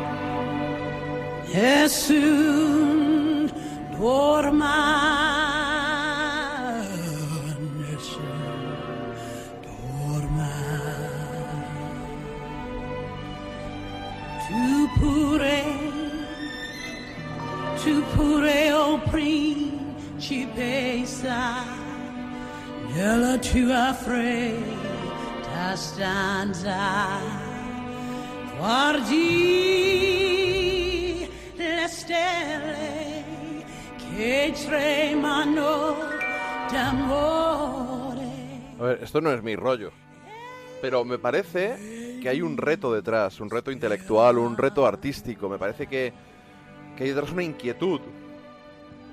Más allá de que a lo mejor es verdad la leyenda o no, y si la tía se lo ocurrió en dos horas o no, no lo sé. Me da igual. Ya, pero firmo. Es decir, puedo entenderlo. Lo que no puedo entender, más allá de una razón comercial o, bueno, por una cuestión de ego, es lo que estábamos escuchando antes. Claro. Ese es el tema. Es que esto lo acepto. No, y que, de nuevo, tú escuchas esto y vas a decir, hostia, ¿cuál es el origen de esta canción? Claro. Pero tú, es- tú escuchas lo de antes, que parecía Georgie Dan y cerveza y chiringuito y nada más. A eso es a lo que me refería, con, el tip, con los tipos de música que hemos convertido, o nosotros o la industria, no lo sé, en populares y en incuestionables a día de hoy. Nadie escucha lo que suena por la radio en los 40 principales y se plantea qué hay detrás. Prácticamente nadie. Es, es una compañía, un entretenimiento. Y el que se lo plantea, lo que se plantea es cuánto dinero gana el que está cantando. Nunca se suele plantear. Quiero ser como él. Claro, quiero ser como él O qué porque bueno es está a ver si me lo zumbo. millonario y feliz. Cuando escuchas música como la que hacía Aretha Franklin y ves el dolor en su voz, encuentras Bueno, el su dolor, el amor o la alegría. Es lo que Sí, pero digamos que aquello que te hace indagar en la música no suele ser lo que la hace multimillonaria hoy en día. Y realmente en algún momento la música se separó de- de- del arte y pasó a ser exclusivamente una industria, como pasa con el cine. Y existe música relacionada con el arte y otra que no tiene nada que ver con el arte y es la que hoy en día podemos consumir abiertamente en cualquier parte y muy desgraciadamente muchos artistas de la talla de Aretha Franklin han caído en han caído en ello por una cuestión evidente. Ya, pero fíjate, esta señora aquí tiene. eh, es- este es el año 98. Lo que hemos escuchado antes era del año 80, 81, 85. Pero es que nos podríamos venir al 2009, porque con este, con este empacho que me he pegado de, de YouTube estos, estos días, he visto de todo. Entonces, eh, por ejemplo, te puedes ir a Super Bowl y verla cantar el himno con Aaron Neville y con Dr. John. O te puedes ir a la investidura de Obama, a Washington, allí en la explanada, donde, donde, donde Forrest Gump, podríamos decir, y, y- cascarse un My Country Tis of Thee que es acojonante. Aretha Franklin to sing My Country, Tis of Thee.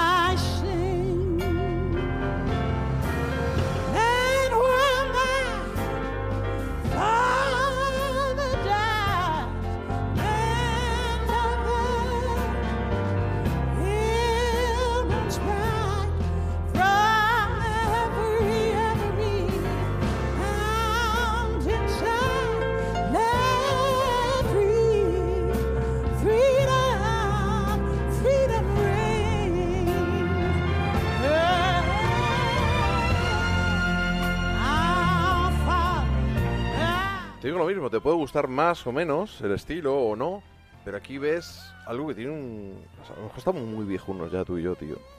No, pero si es que eh, en todo el rato estamos hablando de lo mismo, que es una elección. El problema es que es una elección, porque si Areta no tuviera capacidad para hacer ninguna otra cosa, en un momento dado lo que nos queda Por es decir... jode más, por eso jode bueno, más, porque es una elección. Pero vamos, en el caso concreto de Areta es algo que, eh, bueno, mm, ha sido así, no se puede hacer otra cosa. Básicamente disfrutar del, del privilegio de vivir hoy en día y poder escoger lo que escuchas. Hay una ventaja de todo esto, de la era de Internet y la tecnología, es que puedes coger y seleccionar lo que escuchas y conocer a un artista exclusivamente por lo que te interesa y aislarte de lo demás, porque yo no viví los 80, gracias a Dios, viví ya los 90 y nunca estuve expuesto a cierta obra de Aretha Franklin. Y así con todos los artistas que escuchas. Puedes coger una obra, desgranarla por años y escuchar lo que te dé la gana. Incluso hacerte una playlist y no escuchar ni siquiera un disco completo. Es lo que nos queda. Pero sí que es verdad que da, para mucho que hablar este debate sobre qué pasó, dónde perdimos el hilo. Porque hubo una época en que la música comercial y la música que realmente merecía la pena escuchar era la misma. Eso llegó a suceder. Yo ahí vuelvo a reivindicar el libro mm, eh, La escuela de la ignorancia, de un pedagogo francés. Es un librito de 100 paginillas, se lee en una hora y poco, pues 100 páginas pero más pequeñito, o sea, como muy de bolsillo. Un poco sin noticias de Gur, para que Hmm. te hagas una idea, pero más corto. Y te reflexionas acerca de ello y es muy interesante. Vamos a escuchar un WhatsApp de una buena amiga, Lucrecia López Sanz, que nos, que nos ha mandado una notita de voz. Hola amigos de Rock and Roll Animal, aquí Lucrecia López Sanz de Nube 9 y de Bayonets desde Argentina y estamos viviendo un día triste con la partida física de nuestra querida Aretha Franklin, pero por suerte como todo gran músico eh, que nos deja, tenemos su gran legado que son los discos y eso, la obra permanece para siempre. Así que obviamente que el mundo es un lugar mejor por haber tenido la voz de Areta sonando en infinidad de grabaciones. Y aprovechando este especial que mi brother in rock JF León nos está preparando para que todos disfrutemos, eh, quería pedir la canción Never Loved a Man que mis admirados Aerosmith también supieron interpretar en uno de sus discos. Les mando un abrazo enorme, enorme y mucho rock and roll animal.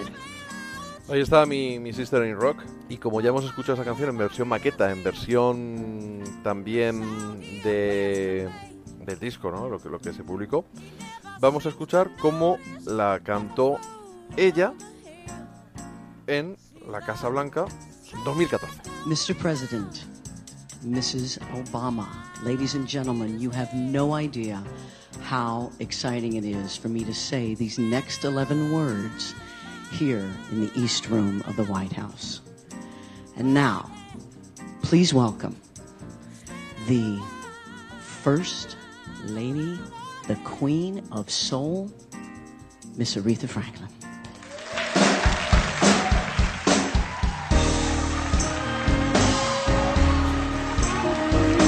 Pedazo de entrada triunfal de ella con su abrigazo de bisón, como siempre.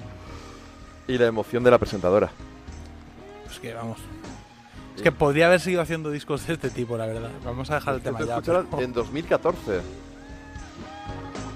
Vais saludando a la gente, la gente aplaudiendo, la gente volviéndose loca. Todo eso está en YouTube. Estoy, digamos, amortizando todo el tiempo que he gastado estos días. y compartirlo con vosotros.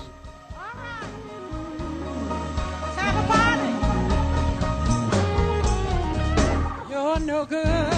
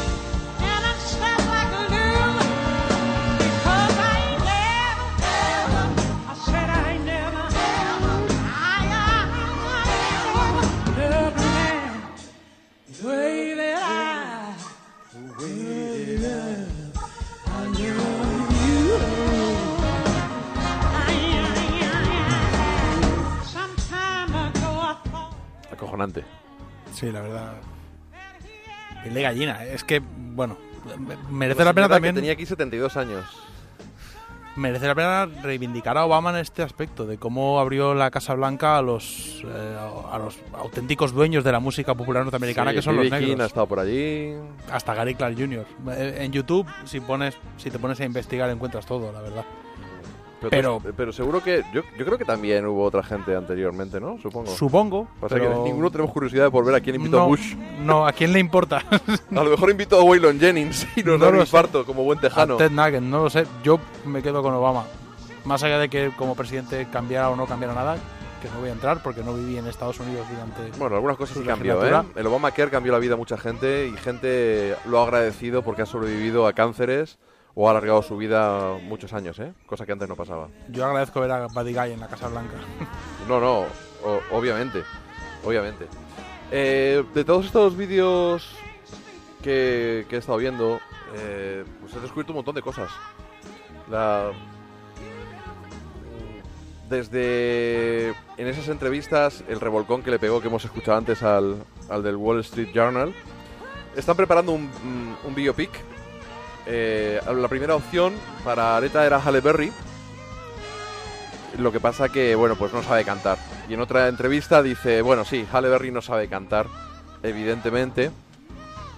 Y, bueno, yo, yo creo que lo vamos a escuchar, porque de verdad, el, el nuevo revolcón que le mete al del Wall Street Journal, cuando le preguntan, además hay una actriz, hay una cantante, no, actriz, perdón, eh, que, que no le he pillado el nombre, porque luego ahora Jennifer Hudson, que la conocemos por, por Dreamgirls, y que es una tía con una, un bozarrón, pero, pero es, es interesante, verás. Vamos a echarnos una, unas risas con, con el pobre hombre este.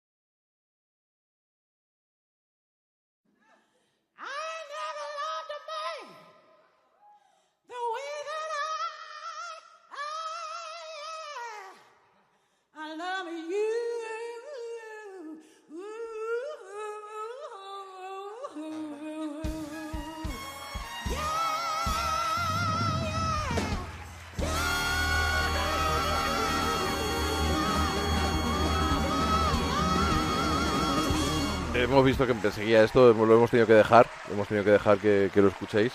Vamos ahora con, con la entrevista. Vaya final, ¿eh? Sí, apoteósico. Oh. Claro, pues eso jode más lo otro. Es lo que yo digo. What's next on the table for you? Well, let's see.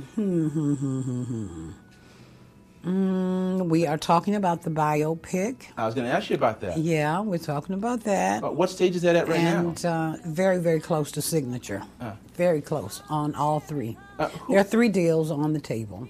now? Now, in the past, you've talked about who you think could play you in a Mhm, biopic. mhm. Who do you think right now? What's your feeling on who could play Aretha Franklin in a movie? Well, there are several people that we're considering, um, that I'm considering. Audra McDonald is one. She'd be great. Um, you know, Audra's got a great voice, and she's she's Broadway oriented, but she is an actress. The question where Audra is concerned is whether or not she could she could deal with with soul as I sing it. But she's an actress, and so it would be her job. You know, it would be her job to um, meet that challenge. And um, uh, there, she just won what an, uh, a Tony for Lady Day, so it's possible. It's very possible. It depends on how she feels about it. And then there is the possibility of Jennifer Hudson, and uh, there is the director's book. uh, names and faces that I'm not aware of and don't know about.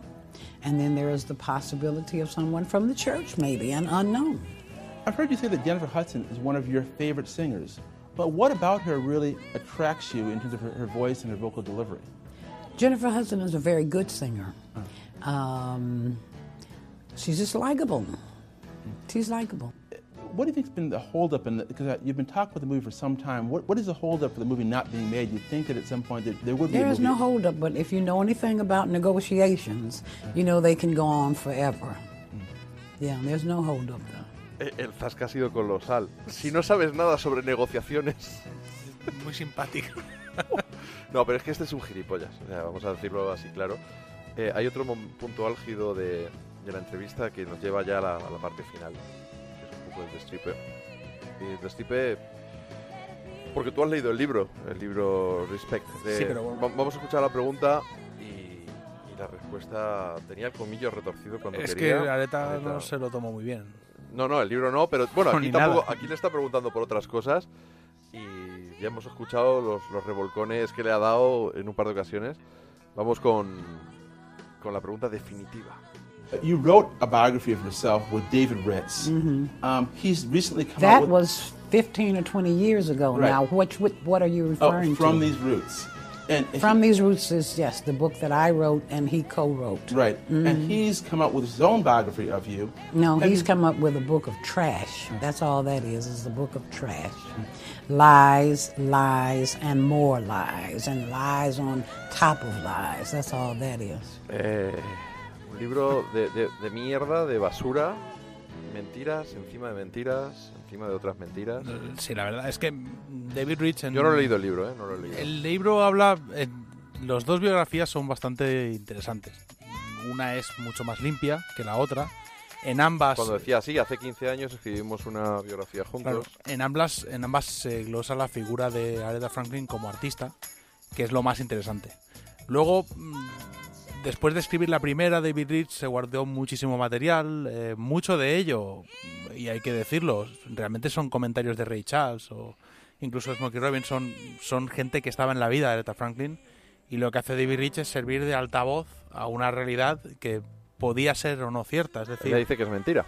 hay una cara oculta de los personajes como el reverendo Franklin, incluso como Martin eh, Luther King, toda gente tan poderosa en un ambiente en el que podían ejercer poder sobre muchísima gente que no sabemos si es verdad. Todo lo que cuenta respecto de su congregación religiosa, la del reverendo Franklin. el Orgías constantes, que él era gay, orgías Sí, de solo hecho- con hombres, orgías solo con mujeres, orgías mixtas. Incluso que era el padre del primer hijo de Aretha Franklin, el- eh, su propio padre. Que, a partir de aquí, ¿qué te puedes creer? ¿Qué no? Bueno, yo realmente todo lo que... me cuesta tanto, no sé si soy muy naif o... A mí todo lo que entra tanto en la vida personal de Aretha Franklin o de cualquier artista que me interese, pues lo paso por alto. Y busco en los libros aquello que realmente me interesa y está relacionado con la música. El que realmente tenga mucho interés, el libro de David Rich destripa todo. Destripa todo. Él, además, argumenta que no solo es lo que él sabe de Aretha Franklin por Aretha y por testimonios directos de su familia, sino por lo que sabe del entorno en el que se movía Aretha Franklin, que son infinidad de músicos, infinidad de personalidades. Él ha escrito época. muchos libros de Él ha escrito músicos. muchísimo, siem- él siempre hace referencia a que tiene muchas referencias de Aretha Franklin de otra gente a la que ha entrevistado, para otras biografías, y bueno, a partir de aquí, para mí es lo menos importante de todo lo que hemos hablado hoy. No tiene excesivo interés ahora bien aquel que prefiera saber del tema. Es que no estamos hablando de algo como lo de Dionne Warwick, que pues tienen un problemilla ahí. Ella estuvo en la Sweet Inspirations. Ella es prima de Whitney Houston, de la que Areta es madrina.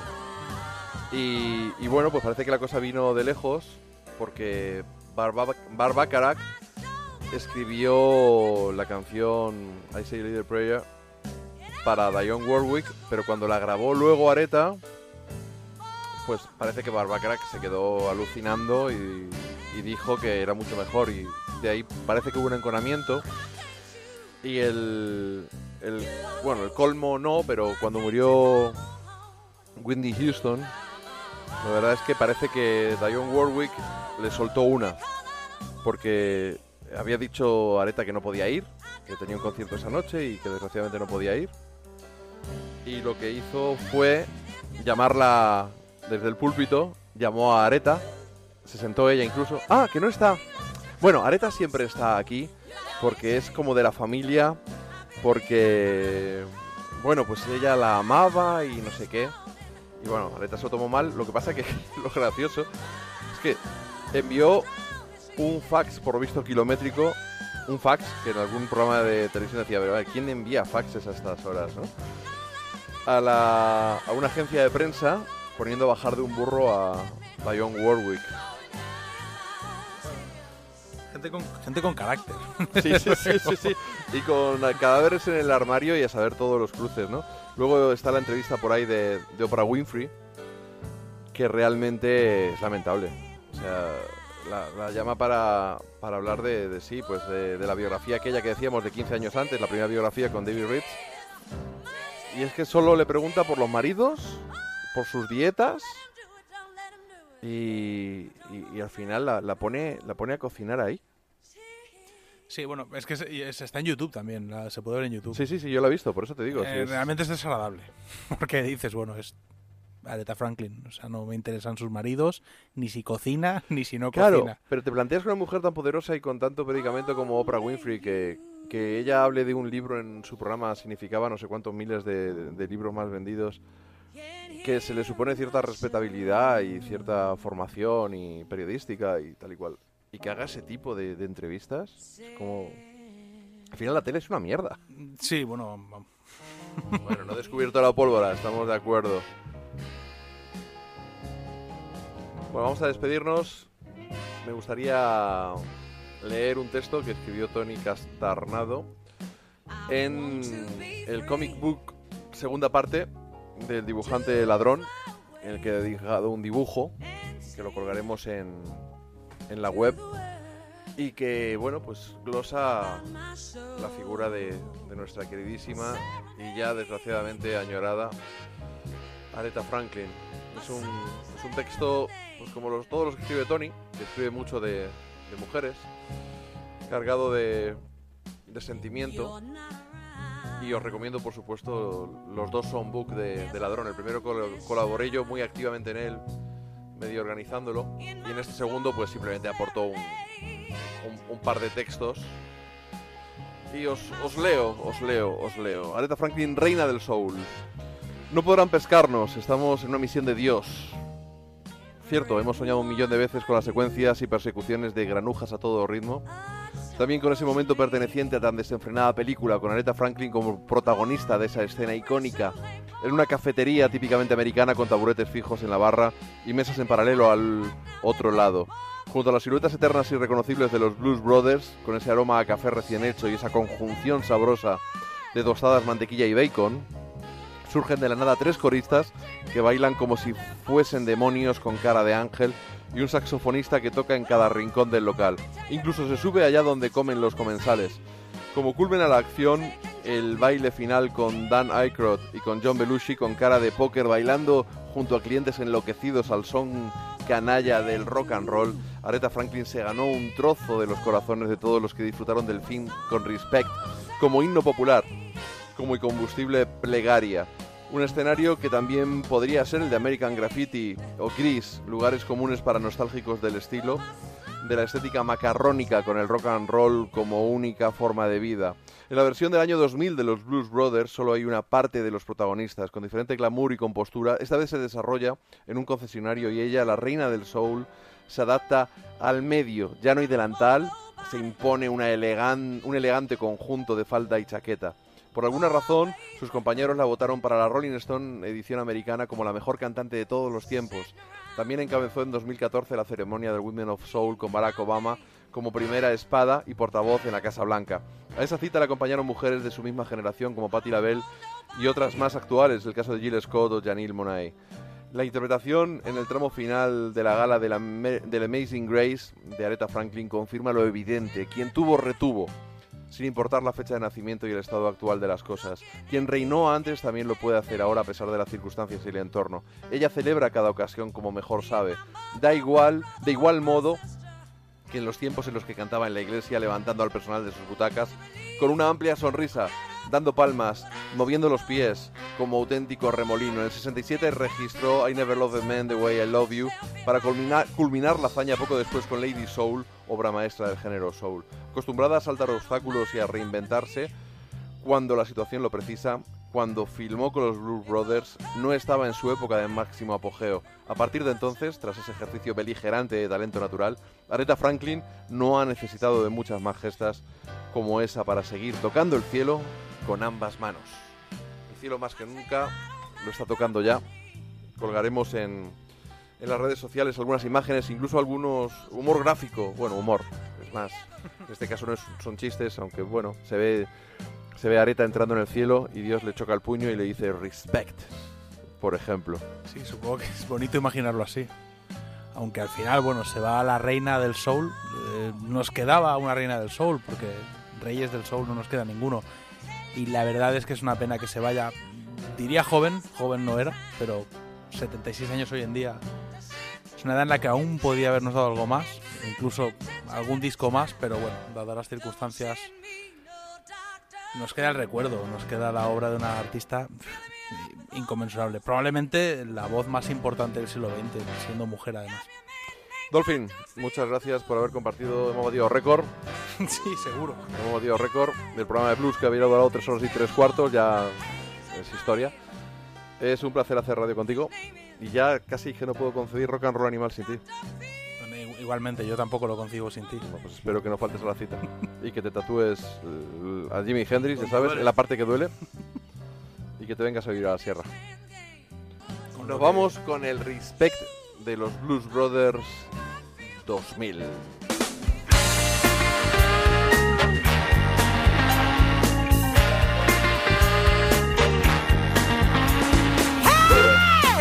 you